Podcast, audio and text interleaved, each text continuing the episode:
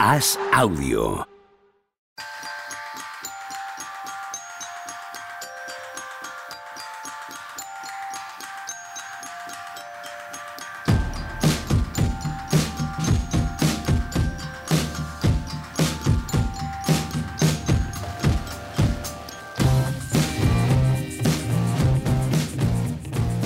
Hola, ¿qué tal? Hoy estamos a viernes 23 de junio del año 2023, el día en el que Víctor Wembanyama ya es jugador de la NBA. A partir de ahora veremos si revoluciona la historia del baloncesto, la historia de la liga o no, pero al fin, sin más trampantojo, ya es jugador de la NBA. ¿Qué tal, Tony Vidal? ¿Cómo estamos? atacado, pero bien, atacado y contento a la vez, ¿no? Porque ¿Qué, qué quieres? ¿Explayarte en tus eh, cuitas personales? No, no, no, no, no, no, no. No, no, dale, ¿eh? No soy de esos, no soy de esos. hombre. no soy de esos. eh, no, hombre, contento ya de que esto haya pasado, ¿no? Porque al final eh, sí que es cierto que yo tenía más miedo antes del sorteo que después. Antes del sorteo sí que rondaba por mi cabeza eso de y si nos toca el 1, vamos a elegir a este seguro, porque... Pero una vez salió el vaya, No, no, no. Oye, mucha gente de San Antonio hasta ayer por la noche no lo tenía, no estaba convencida. Yo sí, yo cuando se le escapó con el micro que dijo, no, yo ahora cuando vaya a Estados Unidos... Pero cuando hablas de mucha gente de San Antonio... Bueno, yo, mi gente de San Antonio es la gente del grupo de WhatsApp ese que tengo ahí. Con pero, y, pero ¿y quién son? Quiero decir, ¿quién, ¿por qué dudan no dejan de dudar? Que se informan. Sí. No, sí, también está claro que, el seguimiento que se ha hecho desde, desde todos los creadores de contenido, periodistas, etcétera, de San Antonio, era obvio que no había otra. Por eso digo que pocas cosas más claras que haya visto yo nunca, ¿sabes? Yo las, las tenía antes del sorteo. Si le amputan una pierna estos meses, yo creo que lo habrían elegido igual. igual, igual, igual, igual. Igual. Seguiría, teniendo, mira, seguiría teniendo años y años trabajando con él. Siempre me sorprende con la gilipollema gorda. Siempre, siempre sale de su boca. ¿Quién? Tú. No. Hostia, yo creo que yo creo que si llega a Nueva York borracho ahí se baja del avión sin camisa y tal, yo es que no sé, vamos. Yo es que creo que lo eligen igual. Hombre, hemos escogido con el 2 a un tío que llevó una pistola a un asesinato. Quiero decir, ¿no? Cualquier ejemplo que pongas se va a quedar corto. con respecto a la realidad que ha pasado, ¿no? En el número 2 del draft. Entonces ya estás tranquilo, Tony. Sí, sí, sí, ahora ya sí. Ahora, queda ahora ya sí que sí. Ahora ya queda disfrutar. Ahora ya nos subido en el coche. Venga, para allá. no, hombre, encajan muchas cosas y la renovación también de Popovich, que era algo que siempre tenía toda la gente de San Antonio y a los que no son de San Antonio, ¿no? De este señor no se retira, tal. Ayer estuve en la presentación del libro de, Enrique Pedro y aún allí uno dice, ah, Popovich no se va a retirar ya. Pues no, no se va a retirar, porque ahora vuelve a tener algo por delante y vuelve a tener trabajo y algo que le ilusione. Y, ahora ya por fin el proyecto ya se... También es un perfil, Popovich, que, va a hacer. ¿no? Y tiene sentido. Ahora, sí que tiene sentido que esté. Pero si, estaba, cuando desde fuera, si estaba cuando desde fuera no le veíamos sentido y evidentemente había un sentido personal de cada cual, de que no quiero ir a casa, de que me gusta trabajar, de que me gusta hacer mis cosas, y no lo veíamos desde fuera, ¿cómo no lo vamos a ver ahora? ¿Cómo no lo vamos a ver ahora que le ha tocado la lotería de un pavo que quizás sea eh, de verdad el que cambie esto? Mira, hay una analogía en el fútbol que se ha hecho también recientemente y es muy similar, la de Pep Guardiola, que llevan dos, tres años haciendo eh, rumores todos los veranos de si le queda mucho, si le apetece, si no le apetece.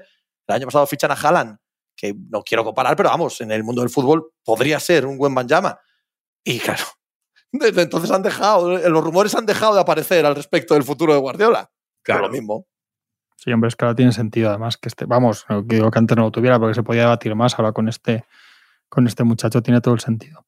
Es bastante increíble. Yo leyéndolo esta mañana, aunque, aunque es obvio, pero estas cosas que aunque sean obvias, cuando las les dices, joder, que, que sea el tercer número uno de los Spurs y que a los otros dos desde el 87 los haya entrenado también Popovich. ¿no? O sea, es, un dato que toda la carrera de Duncan le entrena a Popovich y que, y que a Robinson en el final de su carrera lo entrena a Popovich y que a Buen lo vaya, lo vaya a entrenar Popovich. Es bastante increíble y es una de las razones por las que él estaba también tan contento de ir allí, así que todo, todo, todo cuadra bien, ¿no? Vamos a ver la gestión que se hace, porque ahora mismo la, el debate y la polémica y tal es cuánto va a jugar Buen por voluntad de los Spurs por voluntad propia ya ha dicho que sí, que él quiere jugar todo. Sabemos que. ya la pivot ha dicho. Sí, no, eso está claro. Está claro. O sea, eso yo creo que también hace tiempo. De hecho, San Antonio ha estado intentando moverse estos últimos días buscando un pivot, porque lo que para mí el quinteto es Sohan de uno. Así es. Sí, sí, sí, sí, sí, ya verás. Hombre, el año pasado ya jugó mucho de uno, ¿eh? eh Basel, Keldon, Wembayama y Zach Collins. el quinteto de San Antonio. O sea, fíjate dónde ha llegado este señor. Tú quitas a Wembayama de ahí, lo que éramos el año pasado, pues que quitabas a Wembayama y ponías a tres Jones y llevabas a Sohan al 4. O sea, eh, que el Solar sigue siendo bueno. La cuestión es cuánto va a jugar Wembayama por voluntad. Él ha dicho que quiere jugar todo, pero no sé yo, por ejemplo, la Summer League ya está claro que sí que se va a pasar por allí, pero supongo que es más un tema de marketing que otra cosa. Jugará un par de partidos 10-15 minutos como mucho y se pirará, porque ha jugado hasta la final de la Liga Francesa, ahora va a tener la Summer League, después está el Mundial, pretemporada, es decir, hay mucho... En el Mundial sí que supongo que también jugará en Francia. Bueno, él tiene intención, lo que se sabe es que tiene intención, pero vamos a ver, ¿eh? Luego, este tipo, vamos a ver si luego ve que le compensa o el riesgo, lo que sea, pero en principio, en principio la intención que tienes es igual que el año que viene a los juegos seguros, y no pasa nada raro. El mundial ya sabéis que es más, pero bueno, lo que se sabe es más que sí que no, ahora mismo, ahora mismo. Pues eso, que, no está claro el uso que va a hacer San Antonio. Evidentemente las noches importantes estará, porque pues San Antonio sabe que es el cartel, es el cabeza de cartel y, va a tener muchas más, muchas más noches de, partidos televisados nacional, etcétera, etcétera. Ya veremos si días importantes de verdad, Navidad, Opening Night, etcétera, cuentan con él. Pero es muy probable que sí, ¿eh? Yo creo que sí, yo es creo muy, que sí. muy probable que sí. Y, creo en cuanto a la gestión, hombre, habrá que dar tiempo a la flexibilidad. Una cosa es la idea que tengan hoy, la idea que tengan en septiembre, cuando empiece los training camp, la idea que tengan cuando empiece la temporada, la idea que tengan según vaya avanzando, lesiones, molestias, récord. Eh, creo que se van a dar mucha flexibilidad, es imposible saberlo a día de hoy. La idea lógica es que los buenos jueguen cuanto más mejor y que los chicos además jueguen y se formen y que si empieza a jugar bien y aspira al rookie del año, juegue todas las noches 30 minutos, en fin. Claro, es que además. Por mucho este que tengan planificación hoy, en, diciembre es otro rollo. Ahora los premios individuales se estrenan número de partidos y no, salvo que pase algo raro, o sea, no digo que, vayan a arriesgar algo para que lo gane, pero, pero en condiciones normales sí importa ganar el rookie del año. Si él está jugando y está bien, no digo evidentemente que, que hagan el tonto para que lo gane, pero, pero que es una cosa que sí que hay que contar con ello. ¿Cuánto hace que no jugáis en Navidad, Tony? Porque a ver, a ver ahora hasta qué año no jugáis en Navidad, esa es la pregunta ahora. Y además os tendrán que poner en Nueva York o por ahí, porque habrá que jugar por la mañana de Estados Unidos para que sea por la tarde de Francia y Europa.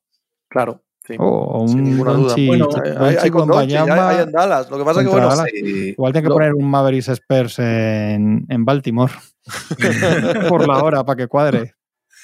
Lo que no sé yo, habiendo pasado lo que ha pasado con Scott Henderson de bajar al 3, eh, porque estaba claro, ¿no? Si eran uno y dos, parece que a estos dos ya desde el año pasado los quieren casar como, como los rivales de esta promoción y todo ese rollo. No sé yo, habiendo bajado Scott Henderson al 3, una de las cosas que se habla es que igual el duelo es con, con el de Oklahoma, con Holgren.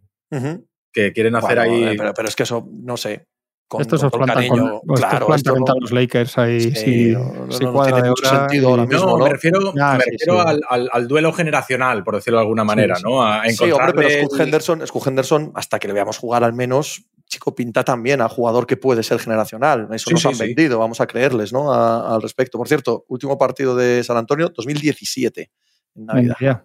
Navidad. Ah, pues no hace tanto. Pensaba yo que haría más. Bueno, he visto 2017, igual, igual 2016. 2016, sí, 2017, 2017, mira, claro. eh, hace mucho, sin duda. Y yo creo que va a estar en todas las grandes noches San Antonio Spurs. Sí, sí. Me parece obvio, vaya. Total, hombre, seguro, seguro, seguro. Mira Sion, los Pelicans en cuanto llegó también, aunque luego no jugara, pero estaba en todas. Y esto es más que Sion, es que es más. Si solo tenemos que preguntarnos a nosotros mismos si nos apetece ver a San Antonio mi respuesta es un sí gigantesco. Yo ojalá tuviera mañana un partido de NBA para ver a San Antonio. Sí, además este tiene, el, componente global, que realmente se va a ver más en Europa que otro, que cuando llega a Sion también en Europa había mucha locura y etcétera. Yo lo sé por, por nuestros números y tal, pero esto es otra cosa, hombre, para el mercado europeo y para. Pues mira, te quería preguntar para Francia, etcétera. Sí, para Francia sí, pero para el mercado europeo no lo tengo tan claro. Yo, yo sí que se nota, ¿eh? Sí. vamos, se notaría si fuera estadounidense también, ¿eh? yo creo que no tanto claro, porque sea francés. Claro, es que Don Doncic, es a la vez español y balcánico y, ¿sabes? Y gana la Euroliga y no es lo mismo que Wembanyama, que desde luego en Francia seguro que sí, que es un fenómeno top, pero para Europa, o sea, para un seguidor español medio, que sea Wembanyama francés o de Oklahoma, cambia mucho, ¿no? Yo creo que no. No, no, en este caso, ¿eh? porque como pasa con Sion, en este caso es la excepcionalidad, ¿no? Sí, el eso tipo físico que con Sion también era muy raro, los titulares que pones por eso, la, en plan, ¿qué pasa aquí, no? ¿Qué es esto? ¿Qué es esto? ¿Qué pasa con este? Eso sí queda un poco más igual. Luego sí tiene un puntito más y bueno, y que luego llegan los torneos internacionales y la gente lo va a ver con, Francia, que si fuera Estados Unidos pues no iría ya este año o el que viene, bueno, pues un poco sí, pero sí que es verdad que no es una cuestión de que sea francés más allá de Francia y que bueno, que pero la NBA sí tiende mucho, eh, ellos sí, sí estructuran mucho sus cosas, eh, para ah, ellos sí es un jugador europeo para el mercado europeo y seguramente sí que haya un plus, aunque no sea determinante, pero sí aporte un plus que para la NBA sí es importante en los dos sentidos. ¿eh? Yo cuando hablábamos mucho, cuando hicimos lo de lo de Pau Gasol, en muchas de las entrevistas que hicimos de esa parte institucional, entendías que esto es un doble flujo, ¿no? Que, que Pau Gasol fue muy importante para, para Europa en la NBA y para la NBA en Europa, ¿no? Esa doble vertiente es lo que ellos van a. Y eso, esas cosas sí que las hacen muy bien la NBA, evidentemente. O sea, él es tan embajador del baloncesto europeo en, en la NBA como de la NBA para el, baloncesto europeo. Y eso va a ser así también ahora con, con este chico. No me cabe ni la mínima duda. Y que vamos a ver a San Antonio Spurs jugando en París y, en fin, eso Es, es obvio, ¿no? De la misma manera que vamos a ver probablemente Dallas Mavericks, ¿no? En cuanto el Bernabéu está abierto, siempre nos ha contado todo el mundo que, sería uno de los partidos obvios que iba a traer la NBA aquí. Bueno, pues, pues lo mismo. Si no hay nada raro, vamos a tener buen Bayama, pero vamos, a, todas horas y en todos los sitios. Lo que pasa es que esto, esto deriva luego enseguida en Sion. No quiero decir que la carrera sea la de Sion. Digo que de todo nos cansamos enseguida, ¿eh? Y que o empiezas a ganar y a ser acojonantemente relevante, o dentro de dos años hay otro tipo con el número del draft y, y todo, todo lo llevamos a toda velocidad. Sí, pero cuando Sion ha jugado, eh, inundaba todo. O sea, Hombre, sin ninguna duda, sin ninguna duda. Pero ya está... si con este sale bien. Claro, claro, al 100%. Pero tienes que, o sea, es obligatorio en tres años, ponte, estar ya peleando. Estar ya peleando en playoff, estar ya peleando, tener un equipo. Mira Doncic, tío, mira Dallas, ya, ya se les mira con cara de. ¿Sabes? De, ¿y estos dónde van? ¿Qué están haciendo? Que ya es diferente, ya no vende tanto, ya no luce tanto y es otro jugador absolutamente generacional, que todo el mundo quiere, que puedes hacer a través de él construir la dinámica de marketing y de narrativa que te dé la gana, tienes que, tienes que ganar enseguida. Sí, sí. Pues Pues Antonio se ha preparado, ¿eh? ¿eh? Hay un montón de rondas, hay para los próximos años para moverse y, parece que están poniendo en teoría el segundo jugador más importante que es Keldon Johnson. Yo prefiero a Basel, prefiero que muevan a Johnson que a Basel, pero parece que lo tienen encima de la mesa en un momento dado para hacer un traspaso con Keldon y Rondas para algo que, consideren que es mejor. Es decir, que, con el nuevo general manager San Antonio ha cambiado mucho. Eh, ha pasado a ser una franquicia más, entre comillas, normal. Antes no se filtraba nada y no se hacía nada. Igual no se filtraba porque no se hacía nada, pero, pero ahora mismo empiezan a filtrarse cosas y eh, parece que San Antonio sí que está activo a la hora de vender y de comprar y los últimos movimientos de San Antonio han sido bastante buenos, siempre sacando rondas por jugadores que en un principio no iban a tener mucho recorrido más en San Antonio, de Rick White, Poetel. Se han hecho cosas para los próximos años eh, poder ser un equipo competitivo nada que objetar, nada que decir. Y... meter unos veteranetes ahí ahora, no, solo para que el equipo juegue un poco más con tal, sino también por el vestuario, para él, para buen Banyama, tíos profesionales. A ver si pillan por ahí alguno de estos profesionales con años, con gente y que les ha salido bien. Que sale bien de todos los lados y saben decirlo les ha salido bien. Tal, Como pudo haberle salido mal, ¿eh? Como pudo haberle salido mal. Te toca el 3 del draft este año, bueno, en concreto sería Scott Henderson, pero claro, no, pero te toca el, un, Thompson, claro, un Thompson este año y no, pero nosotros ya tuvimos suerte, ¿eh? Sí. Con perdón, Troy ya esto ya lo ha vivido. Es verdad que es otro nivel y otra escala, pero cuando te toca el uno con Keith Cunningham, que también era un jugador absolutamente querido por todo el mundo, no, no puedes quejarte. No puedes quejarte. A ti ya te ha tocado esta lotería, ya te ha tocado. No hay más. Sí, sí, sí, sí. El número dos, Brandon Miller. ¿Cuáles son vuestras eh, reflexiones? Eh, primera de todas, yo quiero decir que lo que se vivió ayer con, y la última semana, los últimos 15 días, con los rumores acerca de la elección del número 2 de, los Charlotte Hornets por Brandon Miller, lo que ha hecho uno de los grandes popes de la comunicación, como es Shams Charania, que está a sueldo de una compañía de apuestas, el menear el que sí, sí, que si no, y mover toda esa cantidad de dinero en apuestas, mira, yo no sé si es ilegal o no, pero hay un aroma a obscenidad. Sí, es que no puede ser. Absolutamente repugnante. Con todo es que este no puede ser. ¿eh? Y si, y si es casualidad, o, sea, si no hay nada raro, es que lo parece, colega. Sí, claro, eso es. en, este mundillo no lo puede parecer. Igual que, sobre todo en su día, no un presentador, ahora sí que lo hacen más, pero un presentador informativo de televisión no podía hacer publicidad, un no sé qué. o sea, no se puede. Si es casualidad, da igual, porque la gente va a pensar que no es casualidad. Y luego es que además la mayoría de las veces estas cosas no son casualidad. Eso también es así. Pero es que aunque lo sea, da muy mala sensación y ya está. Y con eso ya no puede ser. Entonces, este es tremendo. Si es absolutamente tremendo. Es que no, puede, no debe estar un periodista ah, que se dedica a otras cosas. No digo que sea periodista de, licenciado de trabajo y que luego pasa a dedicarse a eso. No puede, no puede compatibilizar el trabajo que él hace con, con trabajar para casas de apuestas. Joder, es que Sí, sí, es, es, que es feísimo, sea, sea casual, sea. No, es que no puede trabajar para casas de apuestas cuando trafica con información y cuando trafica con información basada en especulaciones, como es el draft. ¿Sabes? Porque los traspasos y tal. Pero es que el draft se basa básicamente en especulaciones. Y ya vimos el año pasado con el caso de Banquero que se mueven millones y millones y millones de dólares con una información, con un. Este tío va a ser el uno, ¡pum! Y a la mañana siguiente todo cambió de repente. Y con este tema de Brandon Miller lo hemos visto durante 15 días durante 15 días. Y a mí me parece que da una imagen y una sensación muy cutre y muy nauseabunda de cómo funcionan las cosas dentro de la NBA. Y, para qué necesitas eso? ¿no? O sea, es juguetear con fuego.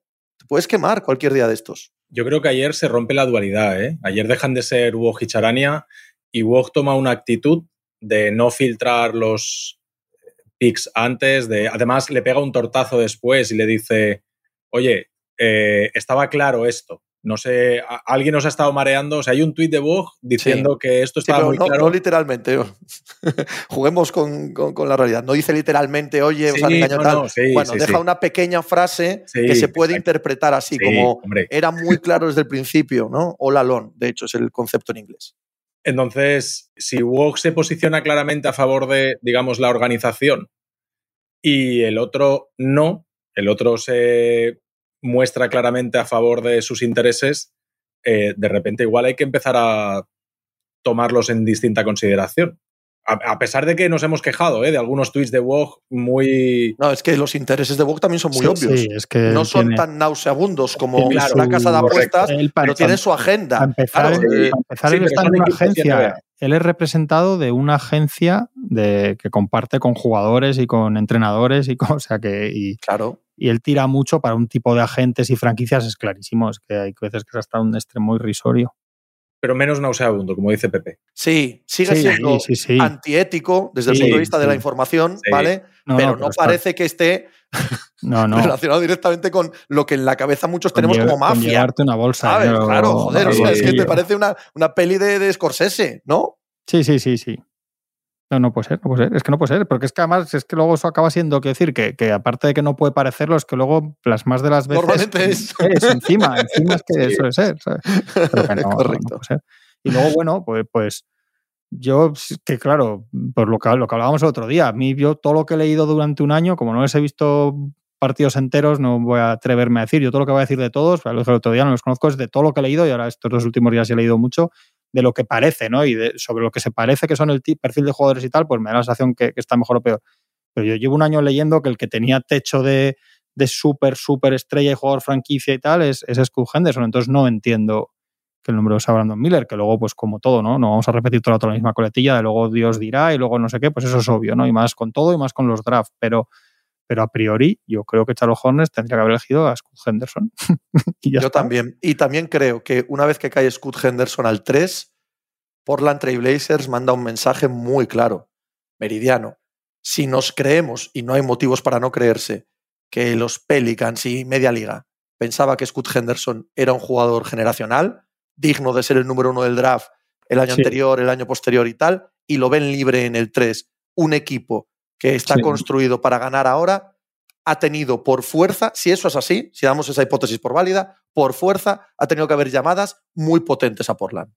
Y Portland las ha desechado. O sea, en esta hipótesis, Portland ha decidido que no quiere construir un equipo para hoy, sino para mañana. Y eso es relevante para el caso de Mion Lillard y es relevante para entender qué puede pasar de aquí en adelante. Yo creo que este es como decís, como dices tú y hemos hablado, es como un uno y medio, no es un número 2 de draft, es un 1,5 un, un, o un 2 supra, ¿no? Es un 2 que sería uno si no existiera buen Banyama.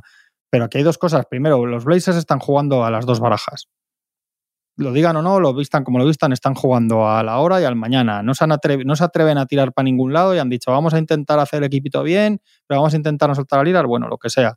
Eso no suele salir bien. Y, luego es que yo creo, hay, hay un, hay un tuit ayer de, de Haynes, de Chris Haynes, que además sabéis que, que, que básicamente habla por boca de Lilar, sí. Haynes, diciendo, eh, porque sale Charania, ¿no? Sale Charania primero diciendo, mm, está como ya dando a entender lo de siempre, de que él no quiere eh, reconstrucciones y jugar con jóvenes ya a estas alturas y tal. Entonces sale un tuit de Haynes que mucha gente interpreta como calmando eso, diciendo, que Lillard no ha tenido ningún contacto estas semanas con la franquicia sobre el fútbol de tal, y yo lo, y yo lo interpreté al revés. Totalmente, yo también. A mí, me parece seriamente mm, significativo que no se haya sentado con ellos a hablar, oye, ¿qué opinas de este chico? Cogemos a este o, o el fit, o, con él, ¿eh? o, el fit o el fat, ya, pero, pero que ayer sale Haynes, que es el, el, el hombre de Lillard, digamos, tal, y dice, esto no ha hablado, aunque, aunque sea mentira, aunque sí que hayan hablado, el mensaje que él quiere dejar en ese momento es esto va por otro lado. No está diciendo tampoco me marcho, pero está diciendo esto, esto no va. El, mensaje, es, el mensaje es yo no tengo nada que ver en esto. Entonces, el mensaje es yo no tengo nada que ver con que drafteen claro, Eso es. Ya y ya, veremos lo que pasa. Ya es un rollo como pasivo-agresivo por casi por ya por las dos partes que, que, va a acabar. A Lilar ya le está. Se está descomiendo un poco en meme y, veremos.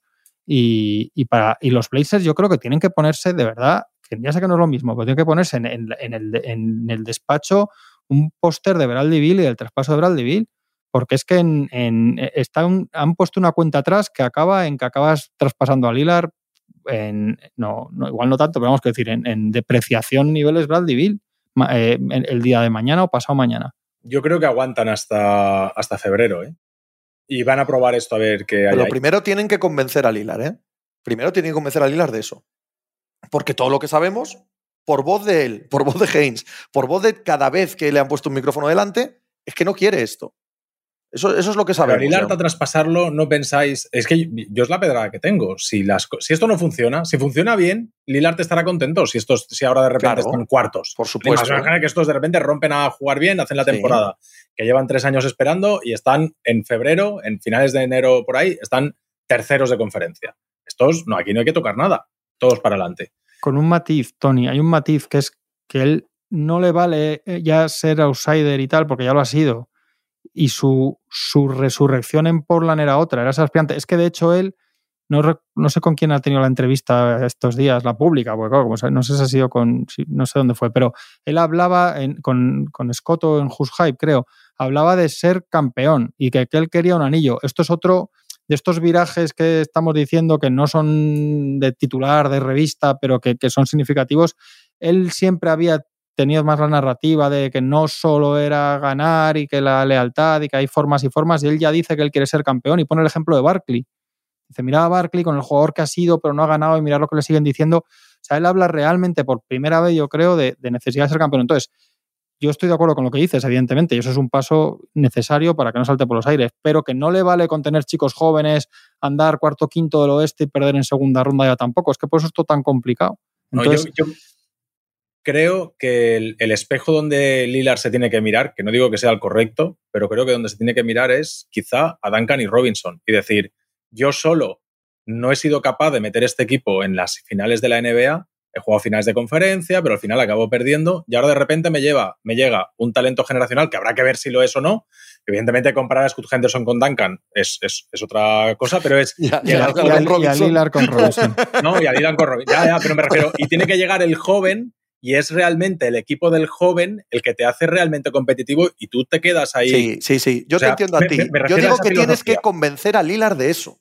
Yo no digo que tú no lo pienses. Tiene que ver en pista le tienes que, sí, le tienes que convencer de decir, coño, Eso es. seis meses. Si, hoy, no va bien, hoy lo que sabemos de Lillard, hoy lo que sabemos de es que quiere anillo, que quiere un eh, equipo campeón, que quiere ir a los Miami Heat, vamos, eh, que, quiere, estar allí con Rayleigh, con eh, Jimmy Butler y peleando por el anillo, y que no quiere jóvenes. Eso llevamos un mes oyéndolo. Ayer, antes del draft, lo que sabemos es que él dice a Haynes, pon ahí que yo no hablo con Portland, que yo no he eh, autorizado, ni quiero, ni se me ha consultado el uso del número 3. Y además, desde el punto de vista deportivo, esto ya no lo dice Lilar, esto lo digo yo, tienes que convencerle de que tiene que jugar con otro base, mm. mientras que todo lo que se ha apostado en la franquicia en los últimos tiempos es Shadon Sharp el año pasado, eh, el contrato de Fernie Simmons, mete todo ese mejunje ahí. Y claro, pensar que eso va a ser tercero del oeste en diciembre, no digo que lo sea o no lo sea, Tony. Digo que tienes que convencer a Lilar en julio de que eso es así. Hombre, lo normal en estas circunstancias es que la próxima vez que hablen Lilar y Portland, Lilar diga, ¿y si miramos otra cosa? ¿Y Es lo normal, es lo, es lo, que suele pasar en estas circunstancias. Tienes tres opciones de jugar, ¿eh? Tienes la opción de mover a Lillard, tienes la opción de mover a Henderson y tienes la opción de mover todo lo demás. Es decir, hablamos de Shadon Sharp y de Aferny Simons. Oye, pues igual a si Lillard y Scott Henderson han estado hace cuatro días entrenando y parece que sí que hay buen rollo, filtre Lillard lo que, lo que diga, se les ha visto entrenando eh, a falta de pocos días para, para, para, la noche del draft.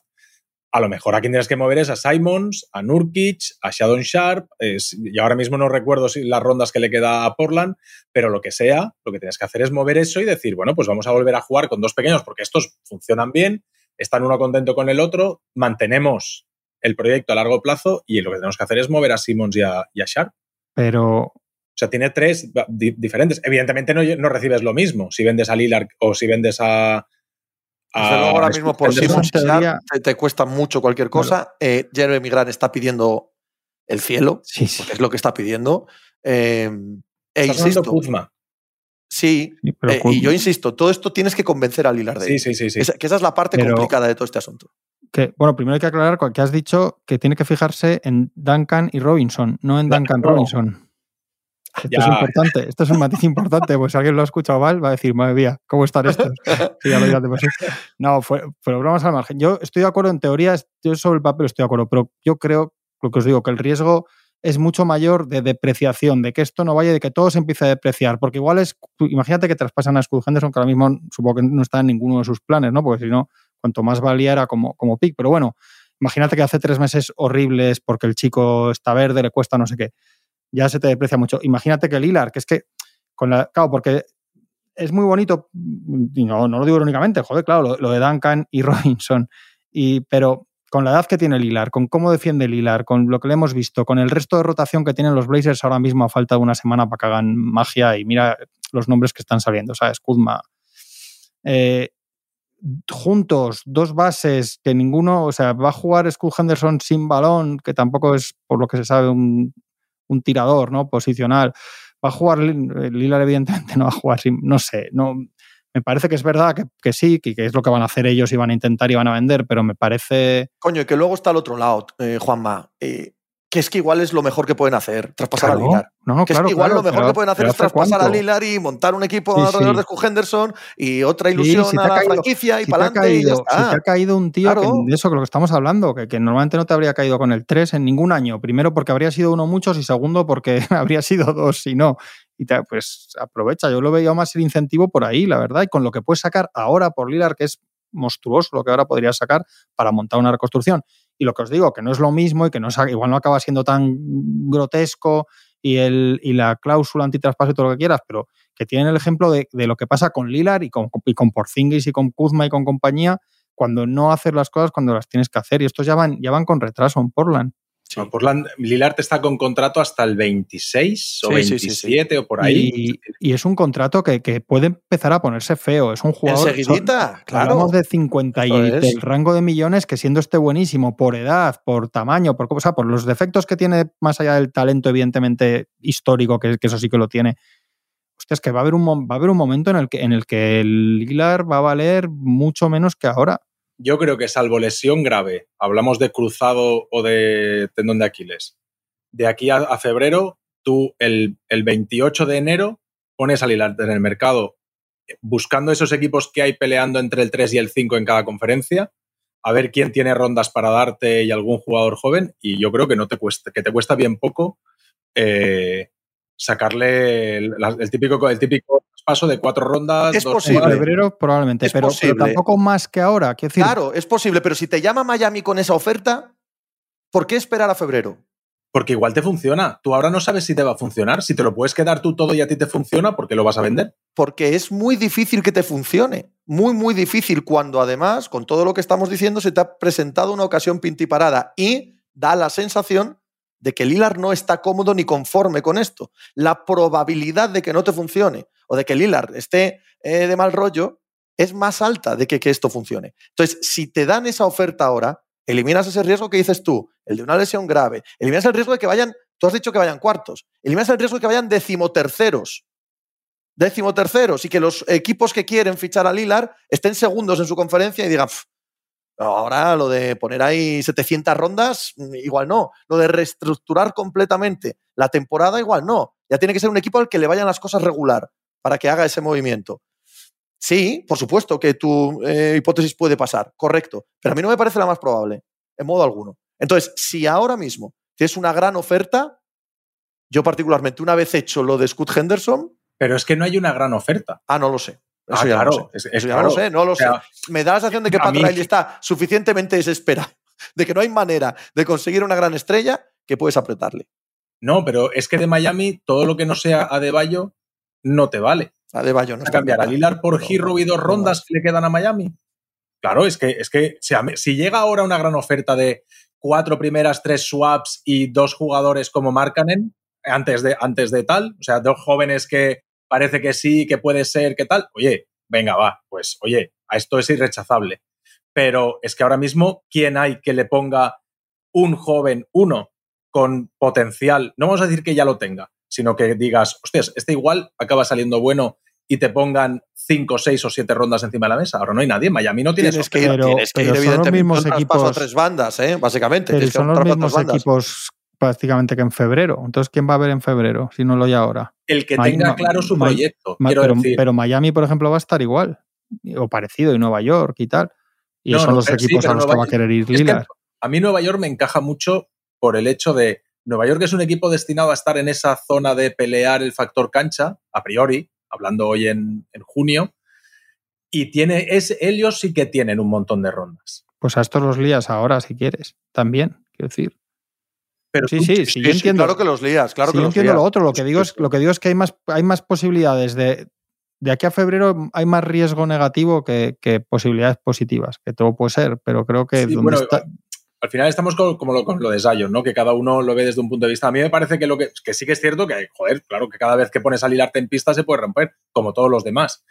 Pero, pero me voy a quedar sin saber si realmente mi proyecto puede funcionar con lo que tengo. Es que es muy difícil que, funcione. ¿Qué es lo que dice Pepe? Que, tienes que convencer al hilar con eso. Es que yo creo que eso deberían saber. Pero ¿cuántos, ¿cuántos jugadores que no sean desde LeBron el primer año son jugadores de verdad importantes en un equipo grande de playoffs, gordo que liga lejos en playoffs, con la rotación que tienen ahora estos. No te digo que lo metas en, en, los Nuggets ahora es con Henderson y, y, Estamos diciendo que este es un 1,5. Claro, pero, pero ¿cuántos unos o doses recuerdas que no sean LeBron desde entonces? Que el primer año estaban listos para, para ser uno de los dos o tres mejores jugadores de un aspirante al anillo en finales de conferencia. Ya no lo sé, lo tendría que mirar. Sí, pero que es difícil. pero tampoco es habitual, ¿eh? Que no hay muchos, pero tampoco, es, pero tampoco es una situación habitual que a un aspirante a tener factor cancha, vamos a dejarlo ahí, te caiga un top 3 del draft. No es una cosa habitual. Claro, pero precisamente porque no se suelen hacer los equipos, o sea, porque todo va, va atado. No sé. Yo y encima con ese fit, con, con Lilar y con todo, no sé. Sí, eso, eso, eso Claro, es que, pues es que vas sumando todo, sí, sí, si poder salir bien, claro que puede salir bien. Pues hasta lo de Washington puede salir bien y ser dentro de cuatro años campeón. No, eso no va a salir bien. No, pero. Porque ellos no quieren que salga bien. Yo, si, tenéis que poner, si tenéis que poner un euro, ¿este equipo de Portland vale algo? Este, el que va a empezar el año con los jugadores que tienen ahora mismo. ¿Con Jeremy Grant renovado? Sí. A mí, un euro. Que, a mí me parece que ese equipo, la buena ese mismo equipo, ese mismo equipo es el que hace 12 en, el oeste este año. La, buena versión de este equipo, me parece que en, este oeste de este año que acabamos de pasar, que acaba de terminar, a mí me parece que es un equipo de factor cancha. ¿Pero dónde, dónde, estaba el año pasado entonces? Bueno, estamos poniéndole al número 2, al número 1,5 del draft. ¿Y? Hombre, lo que te está diciendo Juanma, todos los 1,5 del draft de los últimos años, ¿dónde han puesto a sus equipos de repente el primer año? ¿Dónde? Pues tendría que revisar quiénes han sido los números uno. Coño, ¿dónde ha puesto Pablo Banquero a Orlando Magic? ¿Dónde, Anthony Edwards, eh, mira que ha sido bueno. oye, son buenísimos. pero, a ver, pero no comparemos no, a, no, no a Bender Carter no comparo, o a, Tori, no comparo, con Lila. Lo que, digo, lo que digo es que estamos diciendo que un equipo que no entra ni en play-in en una de las conferencias oestes más caóticas y, entre comillas, baratas de los últimos años, de repente lo estamos poniendo entre los cuatro primeros. No, a luchar por eso. Y lo que digo es que si no lo consigues. Yo no apostaría por eso. Yo no, apostaría por eso, tío. Yo no apostaría por eso. creo que lo puedes vender después. Ya está, pues si lo vemos diferente, no pasa nada.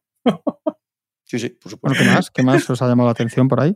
Eh, el traspaso de Chris Paul. No sé si os habéis Claro. claro. No, hombre, creo que tiene el mismo rango de todo lo que estamos comentando, más que el resto del draft. Sí, hombre. Claro. Madre, mía, Washington, ¿eh?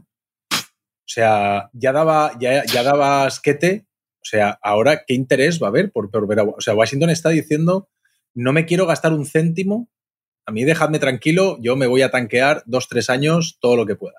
Pues que además el retorno de cada operación es malo y todas individualmente se puede discutir y debatir y decir, no, es que es total, es que esto cual, pero todo junto, todo lo que van sacando junto es muy poco para una reconstrucción, es lo que hablábamos el otro día con el caso de Bill, no, no vale solo tirarlo todo y tal, o sea.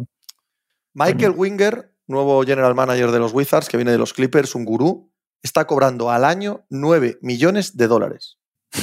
Pues ha dicho. 9 millones de dólares por sacar todos los recursos que tienes en una plantilla y quedarte con nada. Hombre, Demoliciones Regueiro te lo hace. Quiero decir, es que no hay que pagar un céntimo a nadie para hacer esto, para hacer estos intercambios, tío. Es una cosa increíble. Lo que, parece hacen las franquicias, es que el Eje, es que esto es lo que pasa muchas veces, que la gente piensa en jugadores y no en contratos. Y el eje del traspaso de ayer es que los gorros quieren quitarse a Jordan Poole de encima ya.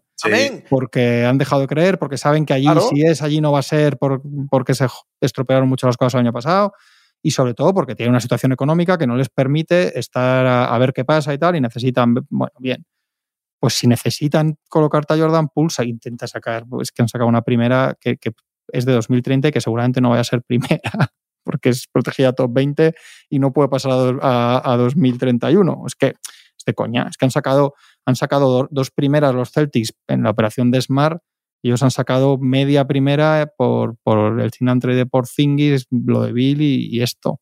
Y hay que exigir un poco más que no sea pool, porque encima es que te llevas un jugador con un contrato horrible ya firmado ¿Y qué piensas? Que empieza este año. Que empieza este año. ¿Cuál es su cuenta con Pool? Porque la gente dice, no, un joven. Pool tiene 24 años. Evidentemente es joven y le puede quedar lo mejor de su carrera por delante, pero no es un chico de 19 o 20 años para probar, que están para ver qué pasa, ¿no? Como si se iban a Kuminga, yo qué sé. Pero vamos a ver que te acabas de decir Golden State Warriors, equipo que aspira a ser campeón, que no lo quiere ni regalado. Un, no lo quiere. Claro, un contrato espantosísimo y si te sale muy bien, se te planta con 27 años en un equipo que no, que todavía lo estás medio montando, no sé. No, la justificación, la justificación que no, que no comparto, ¿vale? O sea, pero para mí el razonamiento que no comparto, insisto, es. claro, joder, joder, la que viene. que intentar pensar. Sí, sí, Con las cosas que compartes a veces, ojito a la que viene. algunas salen, ¿eh? Algunas acaban saliendo. El, es eh, intentar sacar dentro de un par de temporadas más de lo que acabas de dar por Jordan Poole.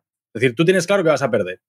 ¿Qué te ha costado Jordan Poole? Chris Paul, ¿Qué vale Chris Paul ahora mismo? Nada, nada, lo ibas a cortar, ¿eh? eso es la, vale, pues lo ibas a cortar, así que para ti nada. activo mm. que sé que no me, va a no me va a hacer ganar anillos ni es parte de un equipo campeón, yo he de llegar a un mínimo de dinero, es decir, que es un contrato que puedo absorber sin ningún problema, y, y, lo voy a poner a jugar a que se tire 300 tiros por partido y a ver si mete 25 cada noche. Y con eso, dentro de dos temporadas, con un contrato que será regulero, pero será más corto, que dirás, bueno, te llevas a Jordan Poole dos años, no cuatro pues a intentar sacar algo de lo que puedes sacar por Chris Paul hoy en día. Yo es la única manera de, intentar entender qué está pasando por la cabeza del general manager. Sí, lo que pasa que es, que es, que es muy pobre, ¿no? Bueno, es, es tengo que cortar a Chris Paul o lo, sobre todo o saco sobre todo, a futuro le saco algo. Sí, pero que sobre todo que si apilas, yo puedo entender que está fuera así por tal, pero claro, si apilas está mal por esto, la de Bill mal por lo otro y lo de Porzingis mal por lo de más allá, al final lo pones todo junto y, es mal muy grande. No son tres cosas mal hechas porque tal, o sea, junto es un. Es un a mí me parece un. Esta gente ha perdido a Bill, a Porzingis, a Hachimura, a Chris Paul, a Kuzma, todo esto. Y tiene una primera ronda del año 2030 protegida top 20. No, no, no, no. Al final son 10 rondas, eran 6 segundas, 4 primeras. Lo que pasa es que las 4 primeras no lo he podido encontrar. Son intercambios. Son swaps, ¿verdad? Son intercambios, pero claro. Son intercambios. intercambios que no van a intercambiar porque, porque van a ser mejores equipos que ellos todos. 24 y 26 tienes que contar con que no vas a ser mejor que los Suns solamente porque con que esté vivo, con que esté en el planeta Tierra de Dean Booker ya van a ser mejores que tú, aunque todo lo demás salga mal. El, el de 28 creo que se lo pueden llevar, no sé si los Nets, por otras operaciones. O sea, tienen que ser solo el peor de otros equipos. Creo que están metidos los Nets y los Sixers. Hay más cuentas. Te vas al swap de 2030, en el mejor caso. Nada, nada, pero que no. Eh, Jones, nada, claro, Jones dices, ya lo traspasaremos. Vas a esperar a febrero. ¿Y qué pasa con Tyus Jones? Que acaba contrato en junio. Entonces, en, febrero lo vas a traspasar por dos segundas porque acaba contrato en junio. Y también dirás, dirá, se dirá la gente, es que acaba contrato en junio. Sí, sí, sí, también. Y también tendrá sentido, pero bomba, bomba ya. Bomba ya.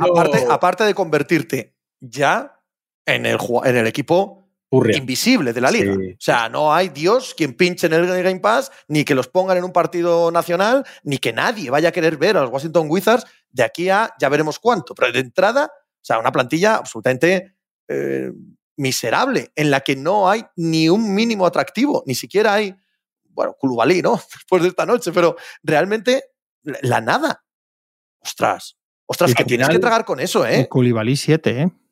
Kulubalí, decía esta mañana Mario Maruenda de la Crónicas del Sofá, una frase magnífica, que, mm, que nadie, nadie ha tenido en la vida una, un ejemplo mayor de que tienes que ir con los buenos. Sí, tienes que ir con la gente buena. toda la gente que ha ido a ver a Wembanyama y de repente ha dicho este chico si no llega a jugar con Wembanyama, igual no sabemos de él a estas alturas del viernes. Pero nos parece lo que hablábamos el otro día con lo de los jóvenes estos, que lo comentamos precisamente, nos parece demasiado un 7 para arriesgarte a ver si, que yo entiendo que ellos no tienen nada que perder ahora y que a años vista, pero aún así en un 7... no, sé. no, a mí no me, yo ya dije que a mí este chico no me, no me gustaba. Porque encima es eso, es que, no es un gran proyecto, lo que dices tú, lo que hablamos otro día, que no es un gran proyecto europeo, que es un jugador que hasta, hasta, hasta febrero no se hablaba casi de él, ni a nivel europeo. Yo a nivel europeo tampoco se hablaba de, no, era es una gran promesa europea. A mí hay una cosa curiosa que me ha llamado de todos estos días de lo que está pasando, y es que pensábamos que el convenio nuevo iba a, a quitar los super equipos y creo que los está acentuando. Sí, siempre ahora mismo hay dos, hay dos filosofías. La filosofía de yo voy a coger 700 millones de segundas rondas para no meterme y poder mantener mis rondas lejanas, la mid-level y los jugadores cortados, y voy a ir siempre por la parte baja del límite salarial. Y después están los equipos que han dicho, bueno, me da igual enfangarme con un millón que con 80.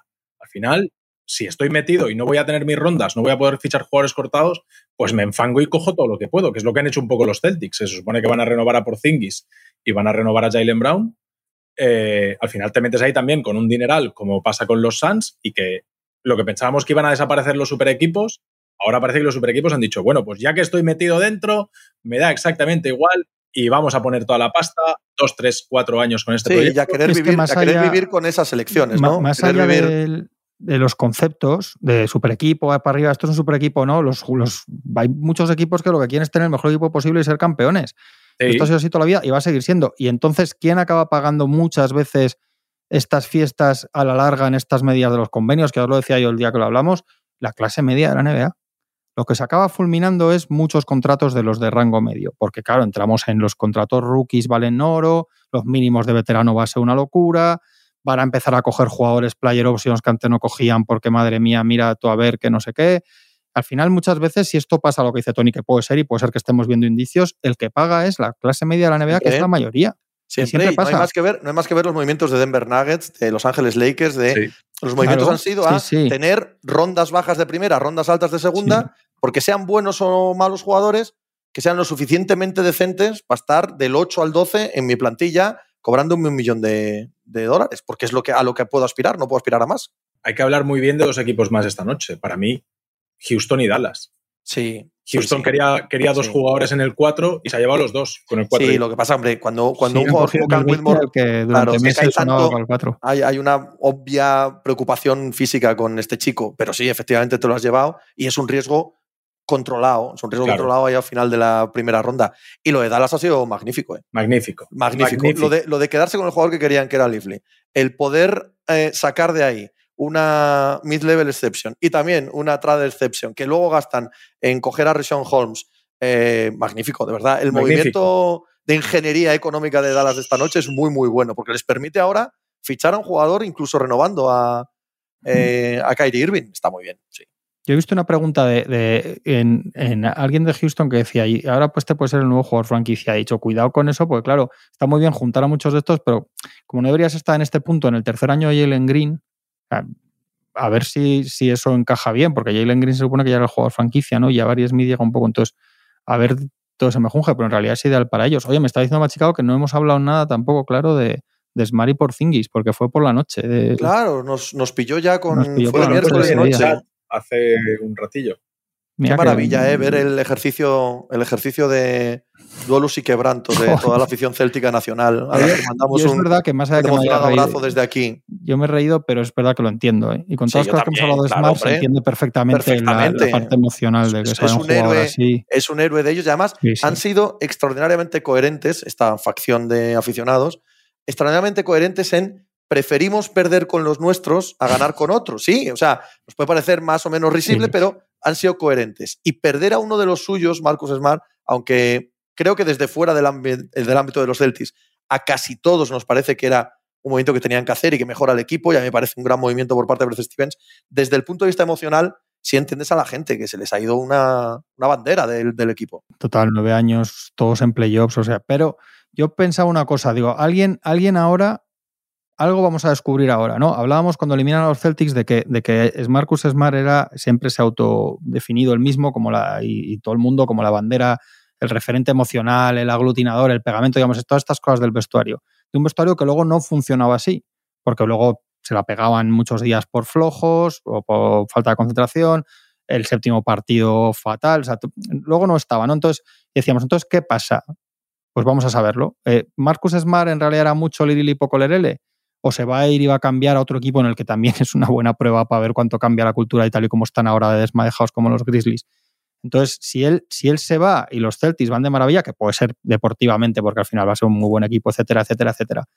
Pero, y si él se va y realmente se ve que, los Jays no, no valen para, para, salir ahí, para que no va a ser un equipo blando, o sea, yo creo que vamos a ver cuál es la realidad. Que si es que que Smart no es tan líder más allá de, la foto, digamos, que seguramente sí lo sea, o si es que eso, los demás son tan como son cada uno más allá del talento como jugadores, que por mucho Smart que le pusieras no había forma. me parece interesante esto. Mucho, y que desde el punto de vista deportivo, bueno, no sé lo que pensáis vosotros, a mí me parece que mejoran. A mí me parece que mejoran. deportivamente mejoran sin ninguna duda. Sin ninguna duda. Sí. A falta de hacer algo en la rotación de fuera, que algo van a hacer, seguro. Sí, sobre todo porque este traspaso implica que Brogdon se cae del traspaso de Clippers, como lo de Whitmore, eh, con dudas físicas. Claro, si eso es verdad, esas mismas dudas físicas acompañan a Brogdon, aunque se haya quedado en Celtics. Sí, parece que el codo lo tienen que operar. Parece mm, que la lesión es seria y, lo tienen que ver, pero bueno, tienen varios meses por delante para poner a este chico otra vez bien. Es joven, es la primera lesión así que tiene del codo y tal. No es un jugador que sea poco propenso a lesionarse, pero bueno, que no es una cosa súper urgente. Tienes a Derrick White también.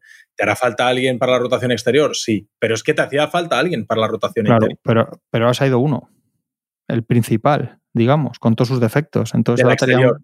claro, del exterior.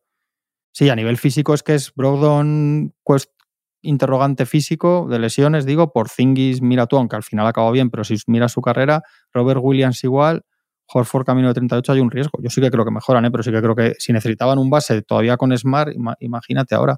Pero los pros que ellos ven en Porzingis son, son clarísimos, incuestionables. Eso es así. Sí, sí, sí. Pero es, pero es verdad que a veces también, si es. Eh, por eso os digo que me parece interesante lo otro, ¿eh? porque más allá de mejunjes y de aficionados histéricos, como lo estaría yo con ciertos jugadores de los Lakers, ¿eh? no, no, lo digo respectivamente, es verdad que a veces el baloncesto no son matemáticas, no es este por Zingy son 20 más 10 y dos tapones, igual realmente vamos a ver lo que han sacado de ahí con Smart de verdad, porque realmente él tiene un significado que es lo que hace que la gente sea así. Entonces vamos a verlo, vamos a verlo porque, los, porque los tienen encima esa, esa, duda sobre ellos que, que, no tiene que ver con el talento jugando.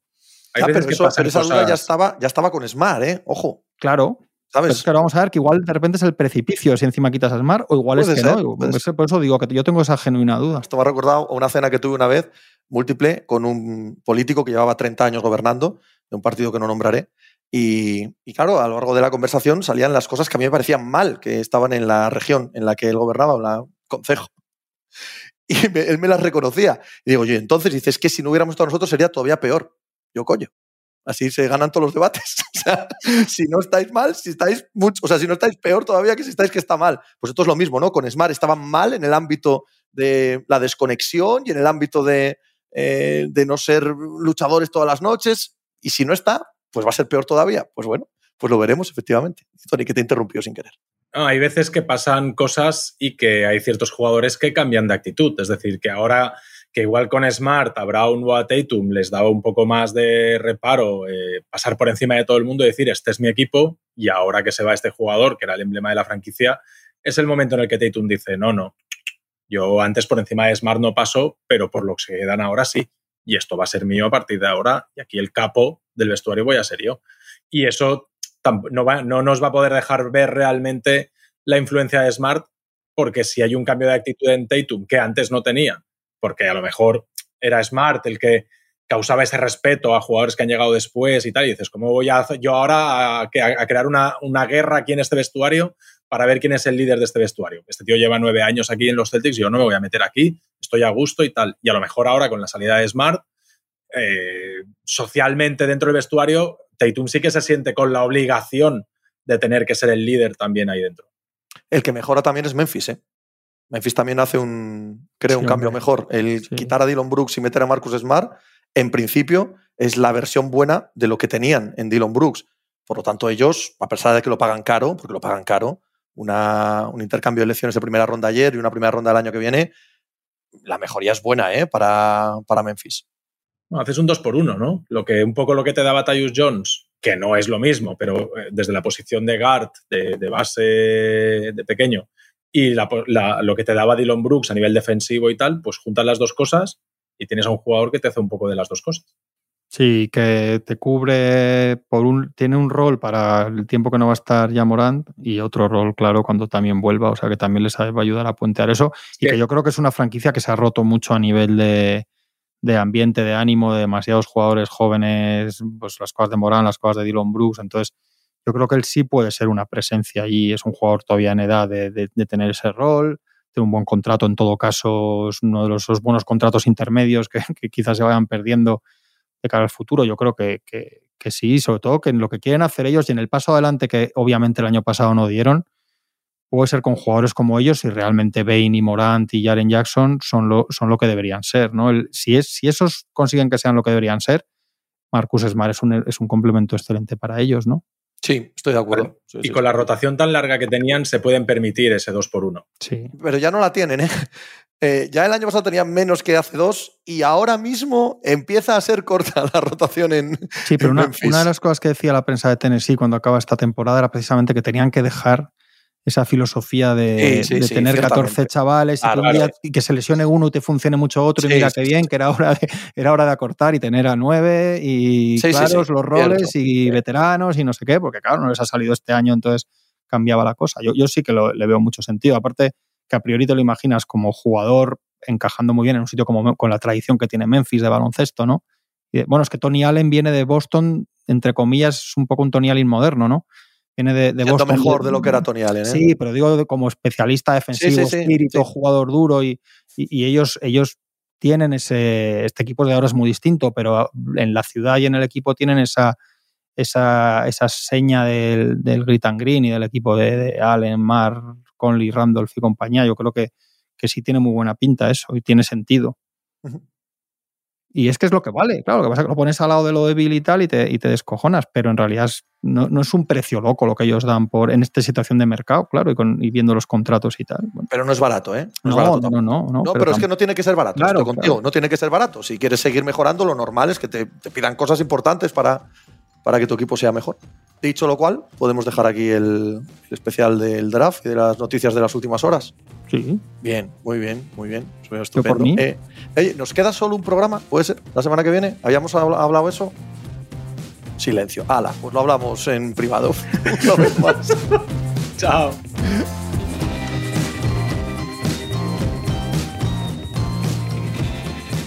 Pues muchas gracias por habernos acompañado en NBA Mínimo de Veterano. Muchas gracias por haber escuchado este podcast que es original de As Audio con la producción de Javier Machicado y la realización de Vicente Zamora.